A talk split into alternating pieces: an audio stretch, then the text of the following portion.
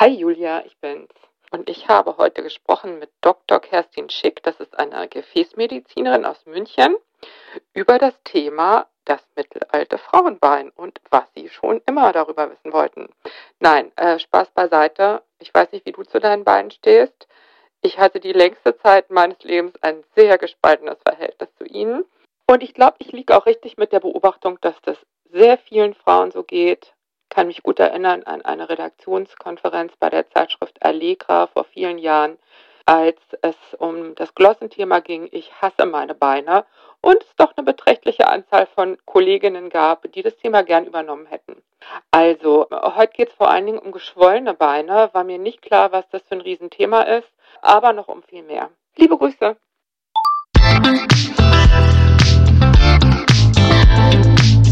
Willkommen zu einer neuen Folge von Meno an mich. Denn dieser Podcast ist für euch, liebe gereifte und interessierte Frauen dieses Landes. Jede Woche sprechen wir mit spannenden Frauen und empowern euch mit Wissen und Inspiration. Wir, das sind Diana Helfrich und Julia Schmidt-Jorzig aus der Brigitte Woman Redaktion. Heute spricht Diana mit Dr. Kerstin Schick. Die Gefäßspezialistin mit großer Praxis in München interessiert sich ganz besonders für frauenspezifische Gefäßmedizin und hat dazu auch ein Buch geschrieben, Venusvenen. So werden Frauenbeine gesund, stark und schön, kürzlich erschienen bei Lübbe Live. Liebe Frau Dr. Schick, ich freue mich sehr, dass Sie da sind.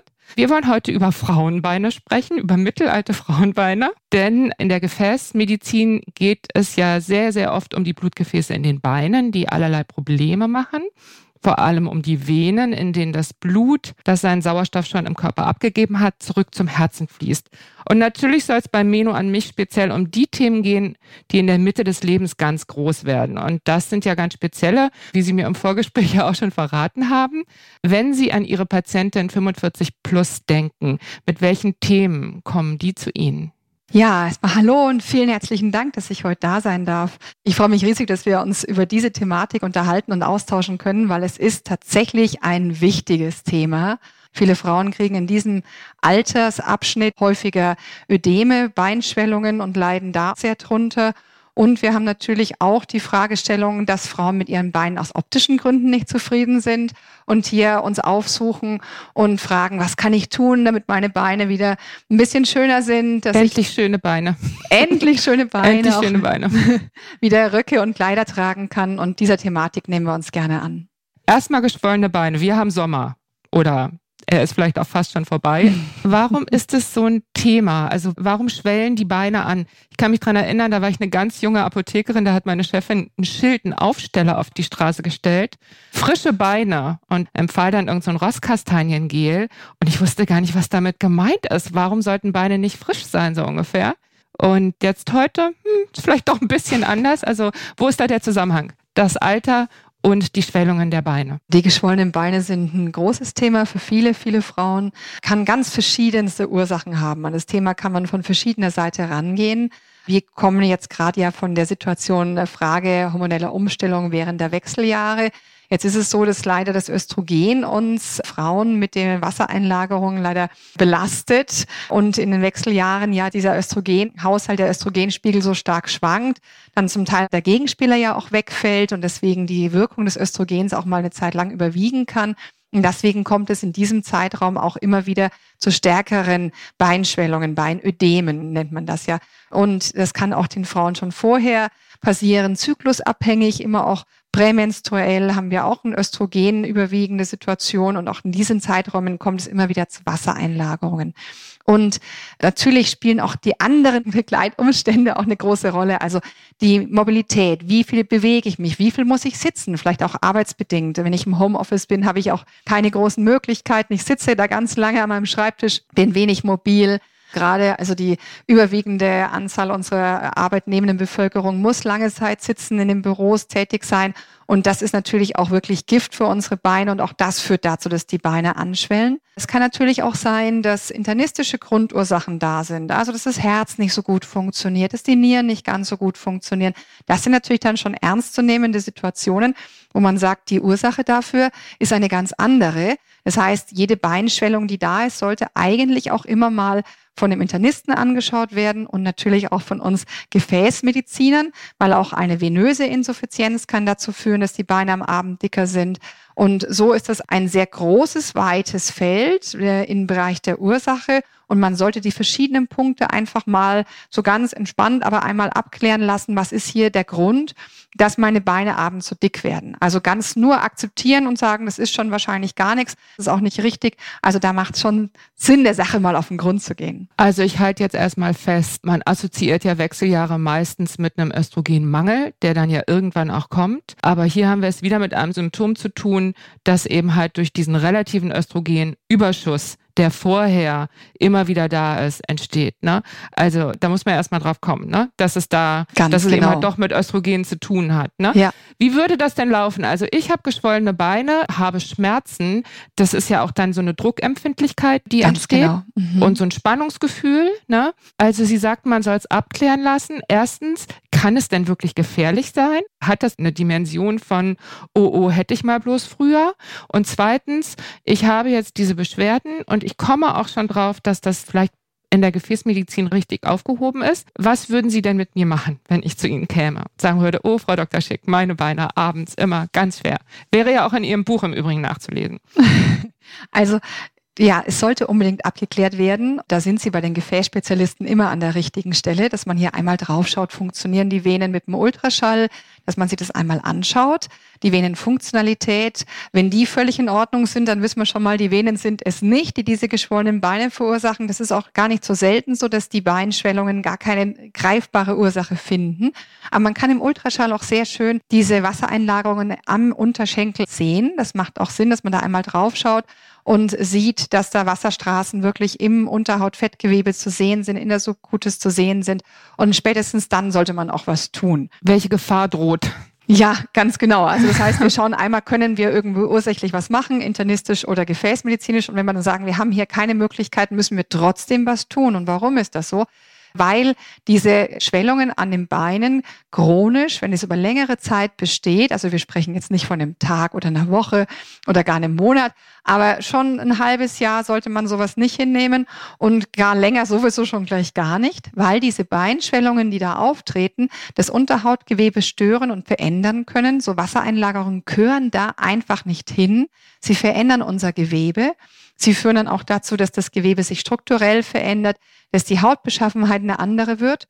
Das führt dann zum Beispiel auch dazu, dass kleine Verletzungen, die eintreten, zum Beispiel durch einen Insektenstich oder durch eine kleine Verletzung, die man sich sonst anderweitig zuzieht, dass die Haut so einer Infektion nicht mehr so gut standhalten kann, dass die Immunabwehr an dieser Stelle geschwächt ist und gerade Patientinnen, auch Patienten übrigens mit chronischen Beinschwellungen, die neigen leider auch dazu, dass solche Entzündungsreaktionen der Haut am Unterschenkel sehr viel häufiger auftreten. Und das kann auch mal gefährlicher sein. Und deswegen, auch aus diesem Grund, muss man unbedingt schauen, dass man dauerhaft dieses Wasser aus seinen Beinen wieder entfernt bekommt. Sie haben eben gesagt, ein halbes Jahr schon gleich gar nicht. Es ist ja für viele wirklich ein Sommerthema. Also wenn ich im Sommer Probleme habe und im Winter nicht, kann ich das 20 Jahre so durchziehen? Also auch das sollte man unbedingt nein. situativ, nein. genau, nein. Also auch das sollte man situativ auch in den Sommermonaten irgendwie versuchen in den Griff zu kriegen mhm. mit Maßnahmen. Also da ist natürlich Stichwort als allererstes die Kompression. Das ist äh, Kombination mit Sommer immer schwierig. Das ist mir vollkommen bewusst. Aber wir müssen von außen das Gewebe komprimieren. Das kann man am allerbesten mit einem Strumpf an den Beinen tun, weil wir damit den Druck im Gewebe etwas erhöhen und dann die Druckverhältnisse sich verändern und weniger Flüssigkeit ins Gewebe übertritt oder ein bisschen zurückgedrückt wird in die Venen und ins lymphatische Gefäßsystem. Und dementsprechend schon allein durch diesen Druck die Beine etwas entlastet werden. Und wir haben es gerade schon angesprochen, die Mobilität, also die Bewegung ist ganz, ganz wichtig für unsere Beine, für unsere geschwollenen Beine. Also viel in Bewegung bleiben, das lange Sitzen, das lange Stehen, das sollte man wirklich versuchen, ganz aus seinem Leben zu verbannen. Auch nicht so einfach. Mhm. Auch nicht einfach, das stimmt. Mhm. Wenn sich es nicht ändern lässt, weil ich als sitzenden Bürojob habe, dann einen Wecker stellen, und ganz konsequent wirklich jede Stunde aufstehen, einmal eine Runde rumlaufen und eben die Kompression unterm Tisch schön viel Beinbewegungen machen, Gymnastik für die Beine, kuppeln und Gas geben. Das ist auch immer ganz gut, dass man so ein bisschen die Wadenmuskulatur mal wieder in Anspruch nimmt, die uns dann unterstützt, dass das venöse und lymphatische Gefäßsystem jetzt hier seine Wirkung wieder zeigen kann. Und dann gibt es natürlich Möglichkeiten, Sie hatten es gerade schon angesprochen, Rosskastanie. Also es gibt Möglichkeiten, dass man von außen dem Bein auch was Gutes tun kann. Solche äußerlichen Anwendungen sind dann auch dafür da, dass sich die Beine ein bisschen kühler anfühlen, dass dieses Stauungsgefühl, das ja häufig auch mit einem Hitzeempfinden einhergeht, dass das ein bisschen weniger wird. Also das macht auf jeden Fall Sinn, solche Dinge von außen anzuwenden. Wenn die einem gut tun, ist das super. Und so Wechselbäder, ich meine, Stichwort Kneip lässt grüßen, ja. Das ist schon mhm. alles, das hat auch alles seine Bedeutung und auch seine Richtigkeit. Wenn das gut tut den Beinen, das ist auf jeden Fall eine sinnvolle Maßnahme hier, das Ganze ein bisschen zu unterstützen und auch Linderung zu verschaffen. Und eine Sache ist ganz großartig für unsere geschwollenen Beine im Sommer. Das ist das Schwimmbad, das ist der See. Also ab ins Wasser, das ist wirklich das Beste, was man tun kann. Das kann ich nur empfehlen. Wenn man unter Wasser ist, einen Meter unter der Wasseroberfläche, haben Sie einen super Kompressionsdruck an dem Bein. Das ist mehr als Klasse 2 Strumpf, den Sie da an Druck aufbauen. Und das ganz ohne lästiges Anziehen und rutschenden Strumpf und heiß und so weiter. Also ab ins kühle Nass. Das ist echt das Beste, was Sie machen können. Und warum ist denn Bewegung so gut? Also ab ins kühle Nass bedeutet ja kühlen, das leuchtet mir ein, weil das alles ja so ein bisschen zusammenzieht, die Schwellung generell. Aber bei der Bewegung müssen wir vielleicht noch mal kurz drüber sprechen. Ist es dann wirklich nur die Muskelaktivität, die die Venen so ein bisschen zusammenpresst oder hat das noch so einen Herz-Kreislauf-Effekt auch? Bei der Bewegung im Zusammenhang mit unserem venösen und lymphatischen Abstrom sind es zwei Dinge. Das eine ist, dass wir die Wadenmuskulatur brauchen, weil die Wadenmuskeln sind unsere Muskelpumpe, um den Rückstrom Richtung Herz nach oben zu bewegen. Weil wenn wir zum Beispiel sitzen oder stehen, haben wir ja schon durch die Schwerkraft einen bestimmten Druck und wir müssen das Ganze aber die Flüssigkeit wirklich nach oben bringen. Und das macht unsere Wadenmuskulatur, indem, wenn sie sich anspannt, diese Gefäße zusammendrückt. Die Arterien bleiben offen, weil die eine andere muskuläre Wandaufbau haben und die Venen und lymphatischen Gefäßsysteme werden komprimiert und es wird der richtige Strom nach oben Richtung Herz schon mal hervorgerufen. Das heißt, immer wenn Sie Ihre Wadenmuskulatur anspannen, bei jedem Schritt, den Sie gehen, haben Sie genau diesen physikalischen Effekt und das ist das, was unsere Beine brauchen. Und dann ist es natürlich so, wenn Sie auch noch sitzen, hat man einen gewissen Knick in der Beckenregion und das drückt unsere Gefäße so ab, unsere Venen so ab, dass sie einen gewissen Stau schon allein durch das Sitzen hervorrufen. Und wenn sie aufstehen und ein Stück rumlaufen, aktivieren sie damit eben diesen Rückstrom und erleichtern diese Situation an den Beinen ganz maßgeblich. Das heißt, mit dem Herz und der Herzleistung und so einem Herz-Kreislauf-Training hat das erstmal gar nichts zu tun, sondern es geht wirklich ganz mechanisch um die Art und Weise, wie das Blut es durch den Körper schafft, mhm. ja oder nein? Das Herz als Pumpe wirkt leider nur auf den arteriellen Gefäßteil. Ah, okay, das ist das. Das heißt, mhm. unsere Arterien haben das Herz als Antrieb und sobald es dann auf Kapillarebene, also wenn es immer kleiner und kleiner und kleiner wird, dann auch da, wo der Sauerstoff abgegeben wird, dort hat das Blut im Prinzip keinen Vorschub mehr, sondern steht eigentlich mehr oder weniger im Gewebe, hat keinen Antrieb mehr nach vorne. Und wenn es dann in diesen venösen Teil kommt, dann braucht es neuen Antrieb.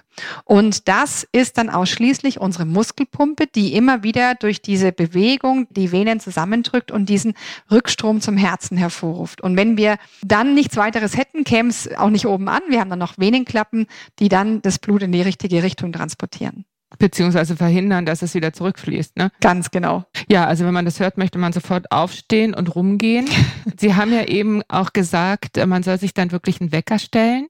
Einmal in der Stunde fünf Minuten oder was wäre Ihre Empfehlung? Ja, also auf jeden Fall einmal in der Stunde, das wäre so das Minimum. Ja. Das ist schon mal ganz gut. Da ist es dann schon so das, richtig, wie Sie sagen. Also es geht jetzt gar nicht so darum, dass wir jetzt dann Stunden irgendwie unterwegs sind und Stunden Sport treiben. Es ist wichtiger, die Frequenz zu erhöhen und dann mal kurz die Bewegung wieder wahrzunehmen und sich ein bisschen zu bewegen. Auch der Zehenspitzenstand ist natürlich eine super Sache. Also wenn man vom Schreibtisch mal eben aufsteht, auf die Zehenspitzen hoch und runter, hoch und runter geht, dann aktivieren sie da auch schon recht gut diesen venösen und lymphatischen Rückstrom und sich dann wieder weiter hinsetzt. Also da haben Sie völlig recht.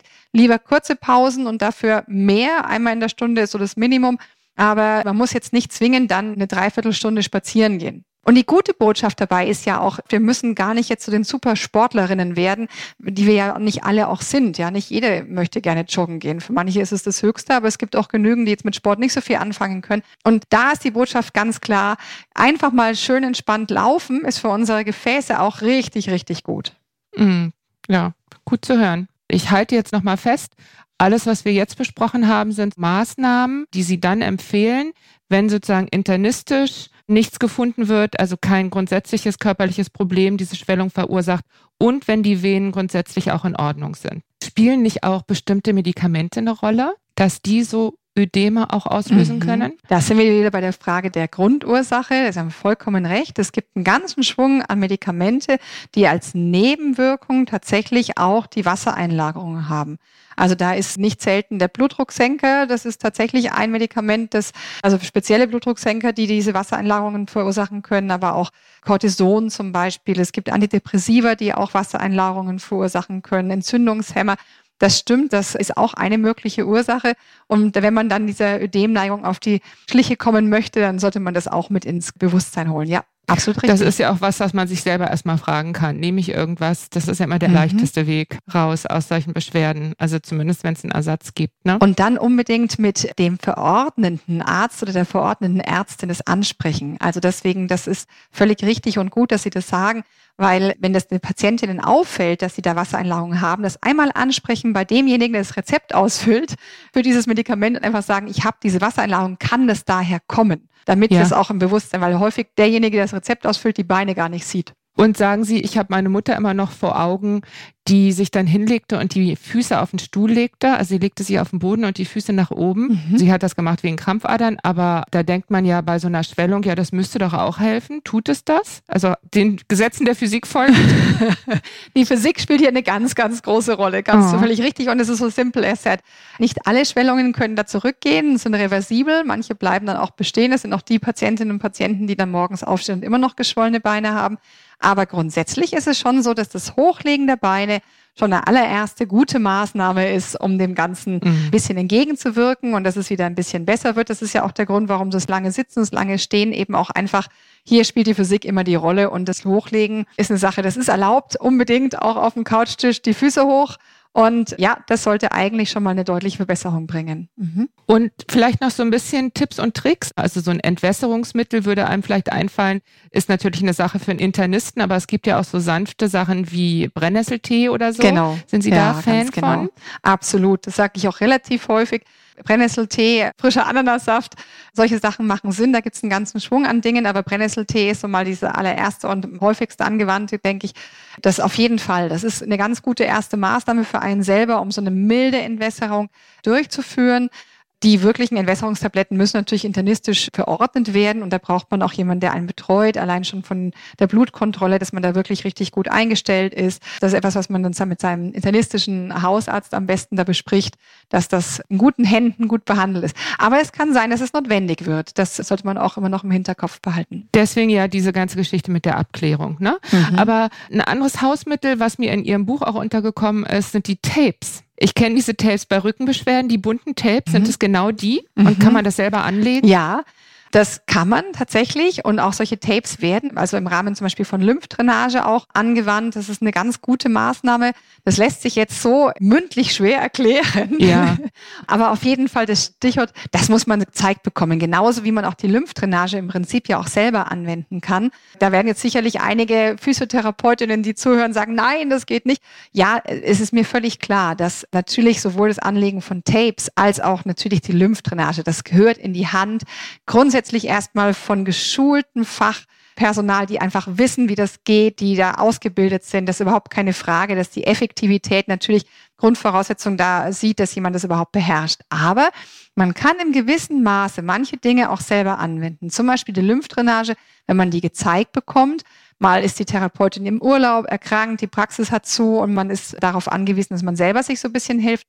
Das kann man tatsächlich ein Stück weit selber auch erlernen. Sicherlich nicht so effektiv wie die Therapeutin, und man muss sich zeigen lassen. Aber ich würde es mal ansprechen. Mm, und man muss es dann ja trotzdem noch machen. Ne? Mhm. Es sind ja so kleine pulsierende Bewegungen immer Richtung Herz, ne? wo man im Grunde genommen den Lymphfluss so ein bisschen Schubs gibt. So habe ich ja, das verstanden. Ganz genau. Also die Lymphdrainage, die hat dieses ausstreichende Element, dass man eben den Lymphfluss aktiviert und unterstützt Richtung Herzen. Man kann auch versuchen, es zentral im Abstrom schon auch da, wo die Lymphflüssigkeit dann auch wieder abströmt, nämlich am oberen linken Brustkorbbereich, dass man hier schon mal aktiviert. Wer schon mal eine Lymphdrainage erfahren hat, der weiß, dass man gar nicht da anfängt, wo man glaubt, dass man anfangen würde, nämlich irgendwo an der Schwellung, sondern meistens aktiviert man als allererstes mal das ganze Lymphgefäßsystem. Dann kann man natürlich auch in der Leiste mal so die Lymphknoten erstmal aktivieren und dann geht man in der Regel eigentlich erst an die Beine. Aber wie gesagt, ich denke, das sind Dinge, die man sich unbedingt mal zeigen lassen sollte und auch nicht jede ist dafür geeignet, dass sie das auch wirklich selber irgendwie hinbekommt. Und die Effektivität gehört natürlich tatsächlich immer in die physiotherapeutische Praxis, wo eine Lymphdrainage optimals durchgeführt wird. Mhm. Aber wir müssen vielleicht auch nochmal sagen, man spricht ja auch von Wasser in den Beinen. In Wahrheit ist es ja Lymphe, ne? Ganz genau.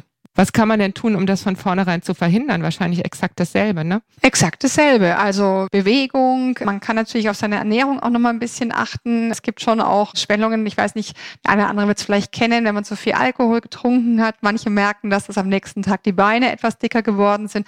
Es gibt schon Lebensmittel, die machen Sinn, dass man ein bisschen das Salz aus seiner Ernährung etwas mehr streicht. Das ist eine große Frage der Gewöhnung, wie viel Salz man wirklich in der Ernährung braucht und als gut und, und, und geschmackhaft empfindet.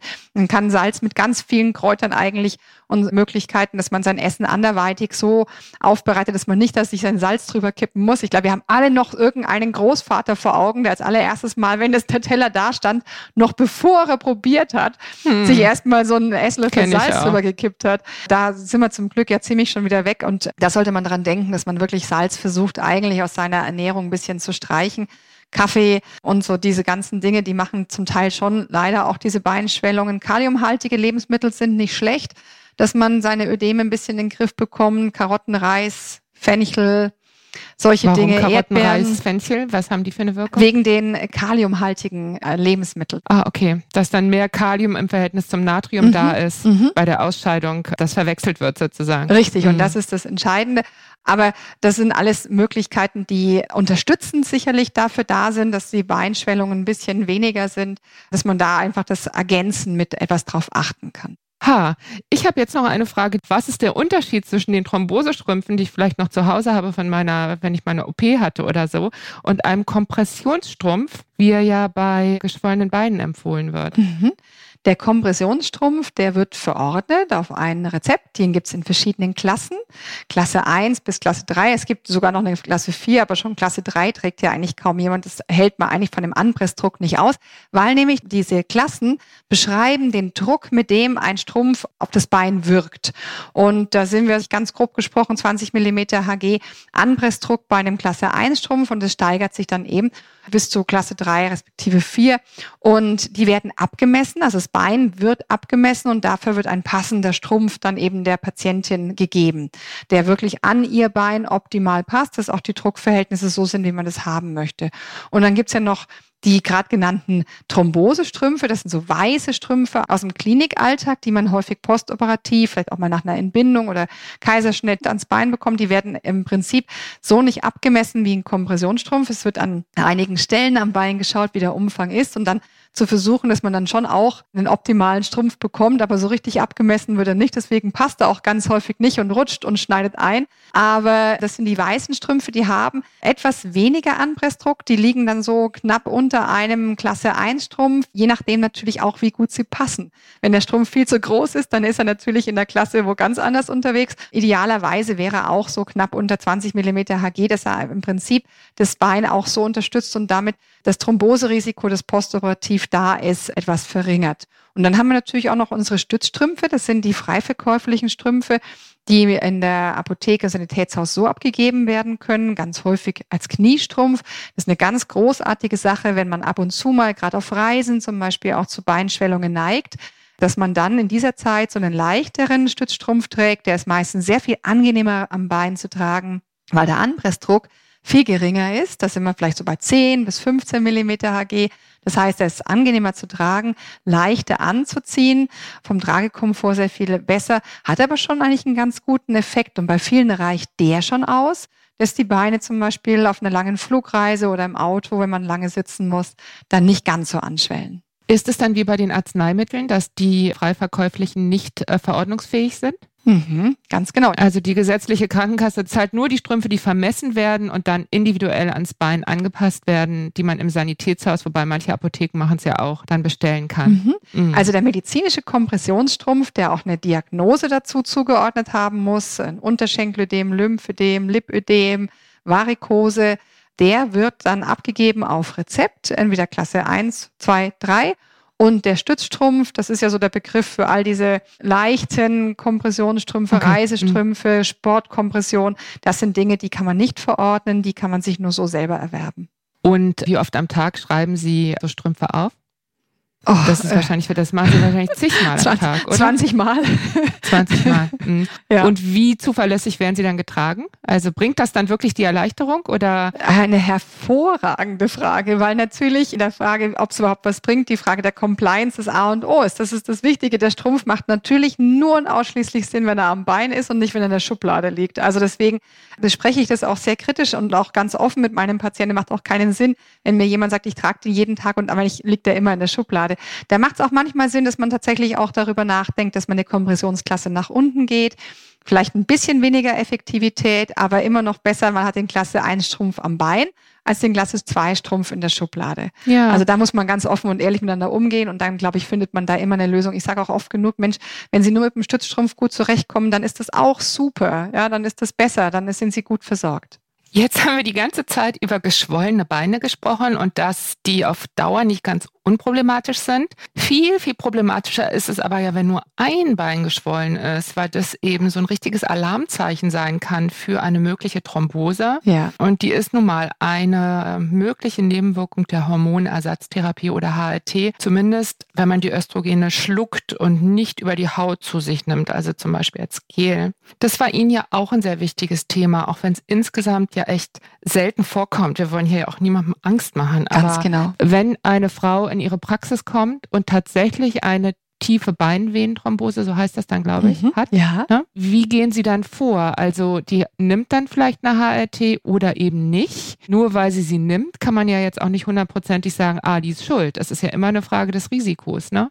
Sie sprechen ein ganz wichtiges Thema an, dass wenn eine Thrombose diagnostiziert wird und ein auslösendes Medikament, also jetzt in dem Fall die HRT oder aber auch bei den jüngeren Frauen die Kontrazeption mit der Pilleneinnahme, wenn die vorliegt, dann neigt man natürlich zuallererst mal dazu, immer das erstmal gleich sofort abzusetzen. Wir empfehlen, und da ist es nicht meine persönliche Empfehlung, sondern die generelle Empfehlung unserer auch Fachgesellschaft, dass man zuallererst mal dann mit der Therapie der Thrombose beginnt, sprich mit der Blutverdünnung und sich dann über diese Einnahme der Medikamenten Gedanken macht. Ganz häufig wird es aber leider entweder von den Patientinnen selber oder von den behandelten Gynäkologinnen oder Gynäkologen oder auch den sonstigen involvierten Hausärzten etc. sofort erstmal die Pille abgesetzt oder dann auch die HRT abgesetzt, weil man ja sagt, das ist ja das eventuell das auslösende Ereignis. Sobald man eine ordentliche Therapie mit einer Blutverdünnung erhält, hat man hier kein Risiko mehr und sollte sich dann in aller Ruhe was besonders wichtig eben bei der Pilleneinnahme ist, in der Ruhe über alternative Möglichkeiten Gedanken machen, wie man dieses Medikament, das man ja aus einem bestimmten Grund einnimmt, ersetzen kann. Also mhm. da muss man nicht panisch alle Medikamente rausschmeißen, sondern wirklich erstmal kurz durchschnaufen, nachdenken und wenn man gut therapiert ist, muss man in der Sekunde nicht panisch reagieren. Aber es macht natürlich dann schon Sinn, weil man in der Regel ja dann seine Therapie der Thrombose nur für eine gewisse Zeit einnimmt, dass man sich dann Gedanken macht, wie gehe ich hier weiter vor. Und man würde schon der Patientin, die unter Hormonersatztherapie eine Thrombose erleidet, die Reduktion oder beziehungsweise das Absetzen dieses Medikaments auf jeden Fall empfehlen, um eine weitere Thrombose dann äh, zu vermeiden in der Zukunft und gemeinsam auch mit den Gynäkologinnen überlegt, was gibt's für Alternativen, was kann man denn der Patientin sonst anbieten, damit sie ihre Beschwerden auch weiterhin im Griff hat. Also im Grunde genommen, wenn man so eine Diagnose bekommt, muss man sich einfach ganz engmaschig mit der Gynäkologin, dem Gynäkologen austauschen. Ne? Mhm. Ich glaube, das ist total wichtig. Vielleicht noch die Info, die ja auch so ein bisschen beruhigend ist, dass das Risiko, wenn man dann ein paar Jahre dabei ist, beziehungsweise ich glaube paar Monate schon, na, dann sinkt es ja deutlich. Ne? Also das Thromboserisiko ist zu Anfang von so einer Hormonbehandlung immer am höchsten. Mhm. Ganz richtig, genau. ne? Ja, ist richtig. Mhm. Das äh, ist genau das Gleiche auch bei der Pilleneinnahme, genau das Gleiche wie bei der HRT, dass am Anfang der Umstellung auf dieses Medikament, auf die Hormoneinnahme das Thromboserisiko am höchsten ist und sich dann relativ rasch absinkt. Wir sprechen bei der Pilleneinnahme von drei Jahren, dass man dann auf jeden Fall aus dieser ganz akuten Zeit des Thromboserisikos eher dann raus ist und dass da es immer unwahrscheinlicher wird, dass man eine Thrombose erleidet. Das ist eine wirklich gute Botschaft, ja, finde ich auch. Bei der HRT kann man das ungefähr vergleichen dann oder kennen Sie da nochmal ein spezieller? Die HRT hat insgesamt ein geringeres Thromboserisiko als unter Pilleneinnahme. Da liegt das Risiko deutlich größer.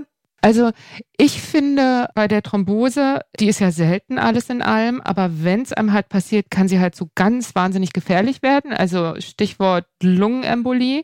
Deswegen, ich will doch einmal noch mal kurz fragen, woran würde ich es denn merken? Also ist es das geschwollene Bein oder gibt es, das ja. ist ja so der Klassiker, ne, das hat man vielleicht auch im Kopf. Oder gibt es noch andere Punkte, wo Sie jetzt sagen würden, Frau unter HRT, die das und das entwickelt, Ganz wirklich genau. mal nachgucken ja, und zwar richtig. zeitnah. Also zunächst mal muss man sagen, dass die Thrombose dummerweise ein Chamäleon ist. Das heißt, wir haben leider sehr viel verschiedene Beschwerdebilder, die wir sehen und die trotz allem durch eine Thrombose verursacht sein können. Angefangen davon, dass es auch immer wieder vorkommt, dass Patientinnen und Patienten gar keine Beschwerden haben und trotzdem eine Thrombose haben, die eventuell eine Lungenembolie erleiden und man dann im Nachgang sagt, Mensch, was ist denn an den Beinen los? Ist das eventuell der Auslöser für unsere Lungenembolie? und man dann auf eine Thrombose stößt, die aber sonst bis dahin noch keiner bemerkt hat, weil es gar keine Symptome gab. Das ist natürlich etwas Erschreckendes. Das macht uns allen, auch mir persönlich würde ich auch sofort sagen, das ist nichts, was uns beruhigt. Aber leider, das kommt auch mal vor. Man muss es nur einfach tatsächlich wissen und im Hinterkopf haben, dass eben auch Thrombosen so ablaufen können. Und dann gibt's im Prinzip eigentlich alles dann von ab. Gar keine Beschwerden, bisher ausgeprägten Beschwerden. Das kann auch ganz mild sein. Die klassischen Beschwerden für eine Thrombose ist, wie Sie gerade sagten, mal das geschwollene Bein. Aber wenn es ganz akut ist und auch nur eine Seite betrifft, dann muss man auf jeden Fall hellhörig werden werden, mhm. weil das ist erstmal etwas, was unbedingt zeitnah abgeklärt werden sollte. Dazu kommt häufig, dass das Bein dann heiß ist, dass es gerötet ist und dass es akut schmerzhaft ist diese Situation, das muss nicht zwingend eine Thrombose sein, logisch, es gibt auch viele andere Ursachen, die jetzt solches Krankheitsbild verursachen können, aber diese Situation gehört ganz, ganz zeitnah abgeklärt. Wenn man das bemerkt bei sich, dann sollte man auf jeden Fall entweder einen Gefäßspezialisten aufsuchen, zumindest den Hausarzt aufsuchen, oder wenn es gar nicht geht, weil es halt am Weihnachtsabend stattfindet, dann halt wirklich in der Kliniknotaufnahme. Das ist wirklich ein Grund, dass man in Notaufnahme geht. Überhaupt keine Frage. Okay, also ich glaube, das ist wichtig, dass alle das wissen, ob sie jetzt eine HRT nehmen oder nicht, weil, wie Sie es gerade gesagt haben, es kann einem eben auch so passieren. Ne? Mhm. Aber jetzt machen wir mal einen Sprung zu den leichteren Dingen, zu den leichteren Themen des Lebens oder des Beines. Ich habe gelacht, in Ihrem Buch schreiben Sie, Ihnen würde immer wieder auffallen, mit was für, ich glaube, das Wort war gruseligen Befunden, Männer zu Ihnen kommen und ihre Beine einfach nur prima finden, mhm. während Frauen irgendwie ein paar Besenreiser haben und verzweifelt sind. Ja. Fällt Ihnen das täglich auf? Oder? Täglich, täglich. Vielleicht können Sie das noch mal ein bisschen erläutern. Heute, heute hatte ich einen Patienten noch vor wenigen Stunden, der wirklich mit seiner Frau klassisch, ich musste da wirklich auch lachen, also nicht, also innerlich lachen, ich lache nie über Patienten, aber ich musste ein bisschen schmunzeln, weil er wirklich klassisch mit seiner Frau kam, die sagte, hier bei meinem Mann, das sind Krampfadern. Und das waren, also zwei Daumen dick reicht überhaupt nicht. Also das waren eher wirklich vier Daumen dicke Gartenschläuche, die das Bein sich da runterzog und der Patient sagt, nö, das passt eigentlich alles so. Und du sagst, nee, das passt überhaupt nicht. Da sind riesen Krampfadern an ihrem Bein und natürlich muss man das mal behandeln. Aber er war mit sich und der Welt eigentlich total zufrieden. Also alles war mhm. ganz in bester Ordnung. Also das ist schon, wobei wir jetzt natürlich ein bisschen vermischen medizinisch und ästhetisch, aber die Männer sind mit sich und der Welt einfach irgendwie äh, im Reinen und zufriedener. Und haben da irgendwie auch weniger ästhetischen Anspruch häufig. Wir Frauen neigen dazu, unglaublich kritisch mit uns und unserem Körper und unseren Beinen zu sein. Und ich habe wirklich die allerhübschesten Frauenbeine vor mir und na ja, nee, also so richtig schön ist es eigentlich nicht und es passt alles nicht so ganz. Also die, die Kritik an sich selber, gerade was die Beine angeht, die ist bei uns Frauen unglaublich hoch. Wobei man muss ja immer abklären, ist doch eine Problematik dahinter oder ist es wirklich nur ein optisches Thema? Sie haben zu mir im Vorgespräch gesagt, dass das ein großes Thema ist zwischen 20 und 30 und dass die Frauen dann ab 45 wiederkommen. Deswegen sagte ich eingangs endlich schöne Beine. Ich glaube schon, dass das sowas ist, wovon viele Frauen noch so träumen. Ne? Ja, das stimmt. Das liegt so ein bisschen daran, also wir haben, glaube ich, so eine Phase dazwischen, in der Zwischenzeit, wo ja doch auch viele äh, Kinder bekommen, Schwangerschaften durchleben.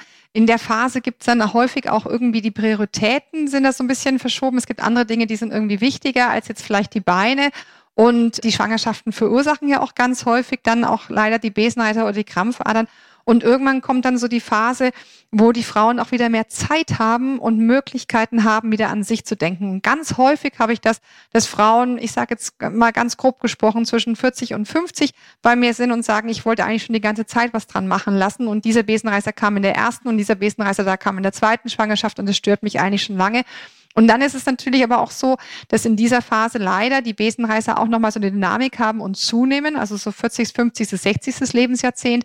Da sehen wir schon auch nochmal eine Häufung der Besenreißer, die da der optischen Beeinträchtigung am Bein, die da einfach nochmal so eine Dynamik entwickeln. Und das ist der Grund, glaube ich, schon, warum Frauen in dem Alter häufig kommen und sagen, so, jetzt möchte ich ganz gerne mal was machen lassen. Jetzt leide ich da ja. schon so lange drunter, jetzt ist mal Zeit für schöne Beine. Mhm. Also das war für mich so eine Erkenntnis, dass man doch unter solchen Dingen auch nicht leiden muss. Man kann mhm. sie wirklich entfernen lassen. Ich glaube, es geht mit Laser hauptsächlich heutzutage, ne? Oder Verödung, diese beiden Optionen. Ne? Ja. Und ich glaube, dass das auch im Zuge dieses, jetzt kümmere ich mich mal um mich, ja. sehr oft Thema wird. Und mal abgesehen davon haben Frauen, die dann 45 sind, sicherlich auch im Durchschnitt etwas mehr Geld als Frauen, die 20 sind. Deswegen wollte ich fragen, mhm. also Thema Besenreiser, warum kommen die denn immer in so Fächern?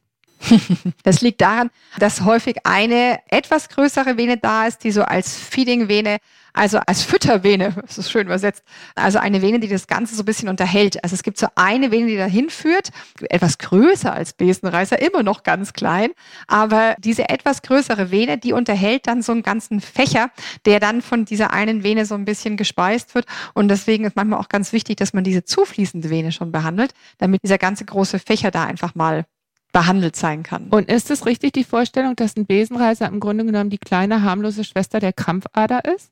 Also einfach in Mini-Mini? Im weitesten Sinne schon. Es ist ein bisschen der Unterschied, dass halt die Besenreißer, die haben ja diese Klappenfunktion und so, das alles nicht. Aber es ah, ist ja. im Prinzip schon mhm. auch eine Vene, die erweitert ist. Krampfadern sind ja erstmal per se Venen, die erweitert sind, aus dem Grund, dass eben so eine venöse Insuffizienz davor geschaltet ist und irgendwie dann Druck auf dieser Hautvene ausübt. Die Besenreißer sind auch erweiterte, kleinste Gefäße und insofern kann man das so ein bisschen, kann man das schon sagen. Aber es ist nicht so, dass jeder und jede, die Krampfadern hat, auch Besenreißer hat und nicht jede, die Besenreißer hat, hat Krampfadern, wenn man das jetzt mal im Sinne der funktionalen Situation, also nicht jede, die Besenreißer hat, hat Venen, die nicht funktionieren.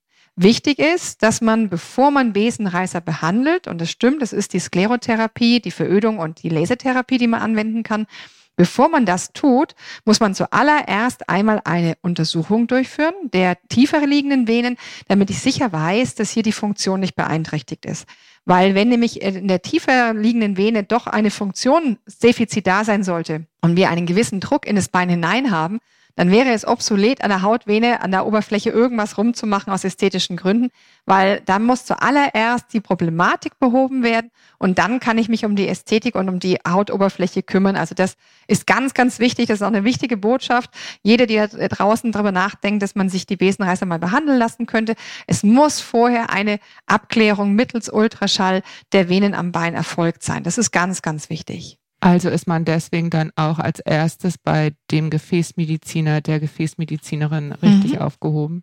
Stimmt es eigentlich, dass, wenn ich sie mir jetzt behandeln lasse, dass es so eine Entscheidung ist wie Haare färben, weil sie doch immer wieder kommen? Ähm, ja, muss man leider so sagen. Und wie oft muss ich den Ansatz färben? Genau, also das ist eine Frage, die ich auch sehr häufig gestellt bekomme. Mhm. Ist das jetzt was für immer oder kommen die wieder? Ja, sie kommen definitiv wieder. Wenn sie eine Veranlagung dafür haben und so, ich sage jetzt mal mit 40 zu mir kommen und haben Besenreißer, dann werden sie die mit 50 50 und mit 60 auch wieder haben, vielleicht aber auch schon mit 45. Also man muss das wirklich wie Haare färben oder ich sage ja meistens Haare schneiden, wenn man zum Friseur geht und da die Haare schneiden lässt, die wachsen auch wieder nach. Also man muss es wirklich so sportlich sehen und dann sagen, immer wenn sie halt wieder da sind, dann geht man einfach wieder. Wichtig ist vielleicht nicht so lange zu warten, bis man so fulminant ausgeprägte Befunde hat, ich bekomme immer wieder mal Frauen mittleren Lebensalter, die kommen dann und die Beine sind von oben bis unten übersät.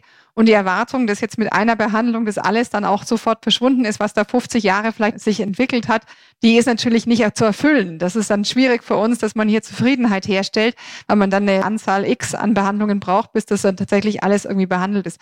Und wenn man aber nur kleine Befunde hat, die einen schon wirklich stören, dann macht es Sinn, dass man diese kleinen Befunde schon angeht, weil die lassen sich dann viel leichter behandeln, als wenn ich von oben bis unten irgendwie, keine Ahnung, was ist denn das, ein Quadratmeter Haut oder so behandeln muss. Mhm. Deswegen die Botschaft, wenn da was ist. Und auch, das ist mir ganz wichtig, ich habe ja vorhin gesagt, wir sind so kritisch. Wir brauchen gar nicht so kritisch zu sein mit unseren Beinen, weil die meisten sehen das viel weniger ausgeprägt als wir. Wir schauen uns den ganzen Tag kritisch, unsere, also nicht den ganzen Tag, aber zumindest ab und zu mal am Tag, unsere Beine kritisch an. Ich glaube, schlimmer noch, es ist schon im Kopf. Es ist im Kopf. Das glaube ich. Man muss gar nicht gucken. Mhm. Und andere sehen das aber nicht in dem ausgeprägten Maße wie wir. Also wenn da irgendwo kleine Venen sind, die meisten Menschen können es anschließend noch nicht mal, wenn ich wenn jemand frage, ist bei der Frau da gerade ein Besenreißer am Bein, die würden noch nicht mal sagen, als Männer schon gleich gar nicht, aber die Frauen auch nicht, ist da was oder ist da nicht, weil es einfach nicht so auffällt, wie uns das selber auffällt.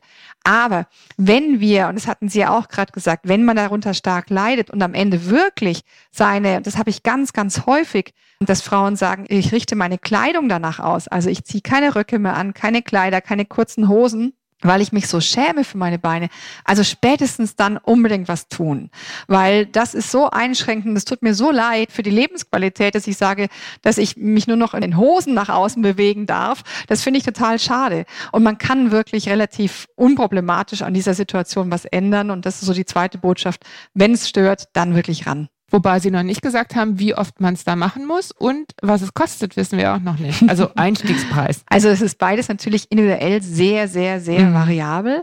Die erste Frage, wie oft muss man es tun? Also es kann sein, das ist nicht unrealistisch, dass wenn ich einen mild ausgeprägten Befund habe, dass ich über einen längeren Zeitraum wirklich Ruhe habe. Mhm. Das ist durchaus denkbar, dass man sagt, ich mache mal eine Behandlung, je Monate. nachdem. Und, Jahre. Ja, sogar Jahre. Vielleicht habe ich fünf mhm. Jahre wirklich Ruhe, bis dann mhm. wieder irgendwo Bereiche sind, die mich dann wieder stören. Vielleicht geht es aber auch deutlich schneller, weil die Dynamik gerade eine andere ist und ich nach einem halben Jahr wieder sehe, Mensch, da ist wieder was und geht's wieder an. Das ist tatsächlich sehr schwierig zu sagen weil das eigentlich alles dabei. Von Patientinnen, die einmal im Jahr kommen, bis zu Patientinnen, die alle fünf oder zehn Jahre kommen, um dann wieder was machen zu lassen und mit 92 sagen, jetzt ist es wurscht. Das kann wirklich alles sein. Preislich, meine Hausnummer, das ist auch sehr unterschiedlich, wo man hingeht. Es ist unterschiedlich, welcher Laser oder ob Sklerotherapie. Aber ich gebe mal eine Hausnummer, weil ich glaube, das ist das Wichtige.